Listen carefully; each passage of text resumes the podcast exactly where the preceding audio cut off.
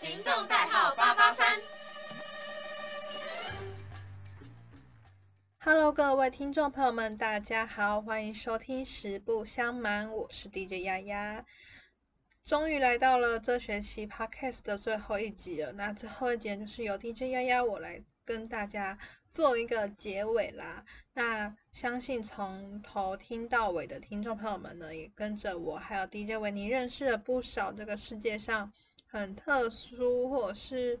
呃非常大开眼界的食物了。那其实这个过程中呢，也有一些些是比较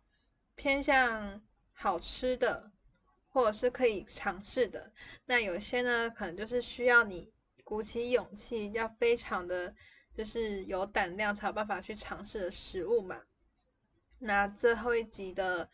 要介绍的食物呢，我觉得跟前面几集相比起来，它应该也不遑多让，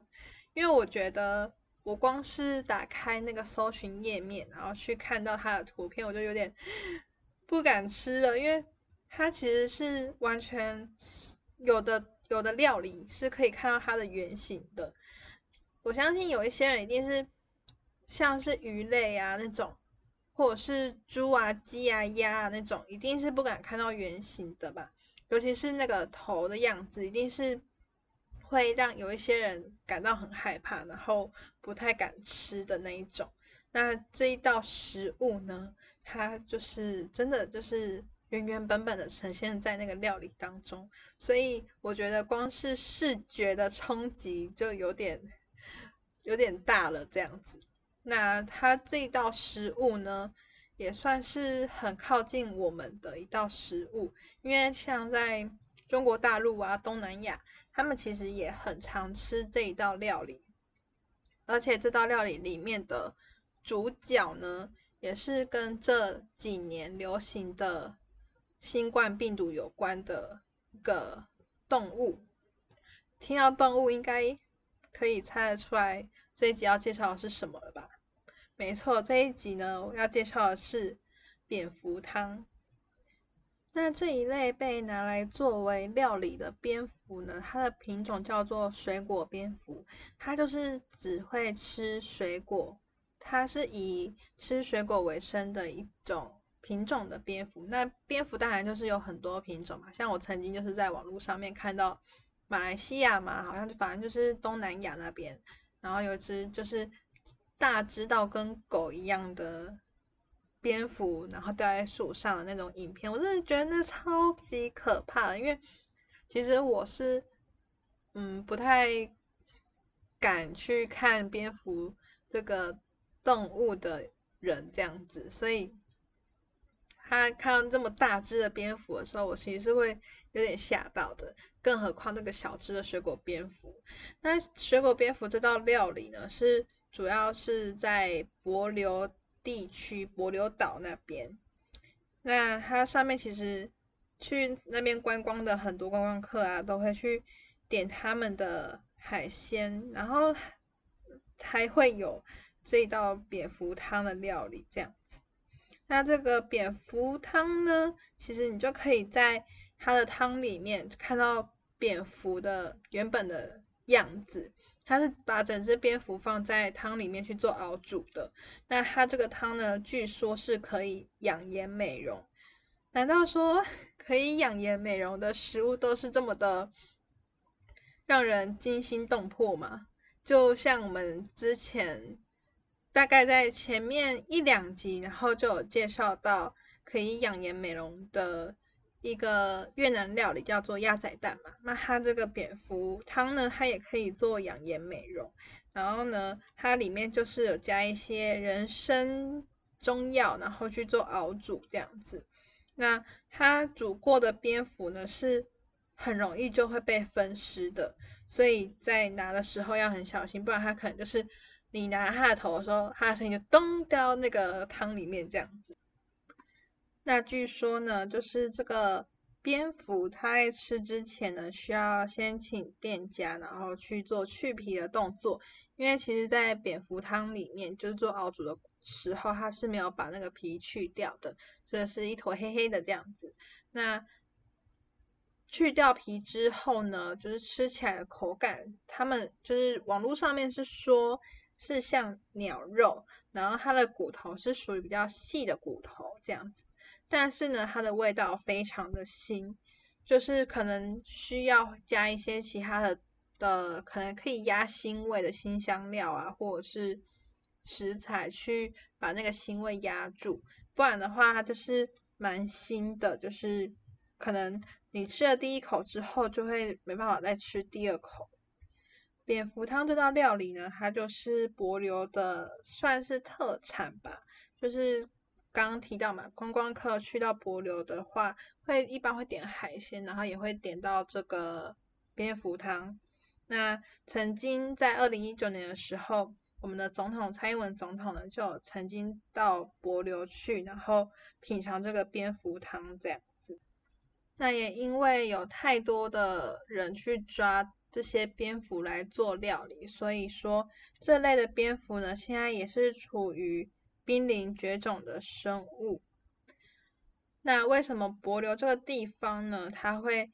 很多人去制作这个蝙蝠汤的料理？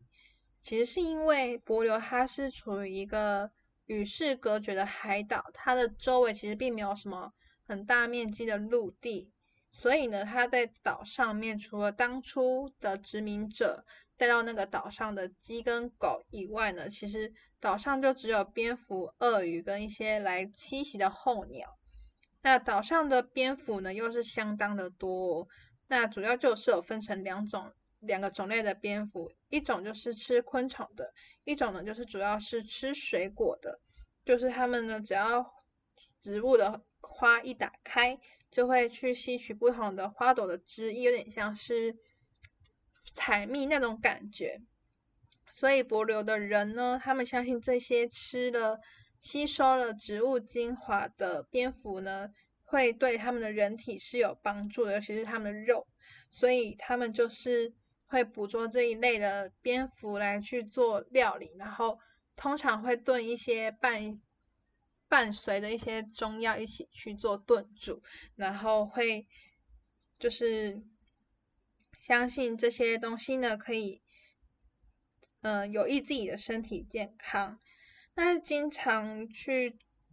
看到的蝙蝠汤的烹调烹调方式呢，就是会把蝙蝠直接放在沸水当中，然后跟椰汁、姜跟香料加在一起，去一起煮好几个小时。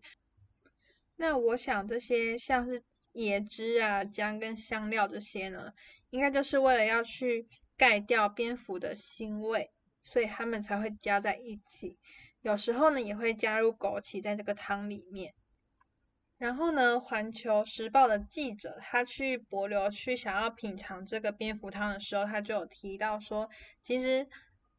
游客去到那边去品尝蝙蝠汤的时候，其实店家就会已经把肉跟它去做分离，不会让游客去看到整个蝙蝠的形体。就像我刚刚在，我刚刚前面提到的，就是有说到，我一搜寻蝙蝠汤，然后就出现了那个汤里面出现了一只蝙蝠，而且还看得到它的头。我觉得这是就是视觉冲击会影响人的食欲嘛，所以可能就是为了有一些游客可能无法去接受，就是可以直接看到。蝙蝠的形体，所以店家就很就是很贴心的把蝙蝠跟汤做分离这样子。那这个记者呢，他有说到，就是蝙蝠汤的味道其实是很鲜美，然后有点像是鸡汤。然后其实有胆量去吃蝙蝠的人并不多，除了当地人以外，就就只有剩下一些可能平常就会。喜欢尝试或冒险去吃一些比较特殊食物的人，这样子。那这个蝙蝠汤呢，也有被称为世界十大最恐怖的汤之一，就可以知道，就是这这个料理的出现是多么的让大部分的人无法接受。就连我可能光是听到它是蝙蝠汤，我就有点不太敢尝试，毕竟。蝙蝠对我来说是一个我会害怕的生物，它就是平常有时候我们家小时候就是会有一两只，然后在我们家巷子飞，我有点觉得害怕了。更何况它直接变成一个食物的料理，然后出现在我面前，我真的觉得我没有办法。所以说，嗯，如果说有